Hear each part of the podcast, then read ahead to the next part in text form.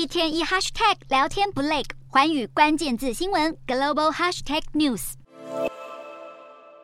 俄罗斯政治动荡可能增加普丁行为的不可预测性，令全球投资人对震惊前景日益不安。市场方面，华尔街对大型股热情渐退，接连调降科技巨头股价评级。美股四大指数多数收跌，道琼指数微跌十二点七二点，收三万三千七百一十四点七一点；纳斯达克下挫一百五十六点七四点，收一万三千三百三十五点七八点；标普五百小跌十九点五一点，收四千三百二十八点八二点；非半指数小涨九点零七点。收收三千五百一十五点七七点。欧洲股市方面，投资人衡量俄罗斯佣兵瓦格纳集团兵变失败的风险，并关注经济成长和货币政策前景之际，欧洲三大股市也多数收跌。英国股市小跌八点二九点，收七千四百五十三点五八点；德国股市下滑十六点八八点，收一万五千八百一十三点零六点；法国股市微涨二十点九三点，收七千一百八十四点三五点。以上就是今天的欧美股动态。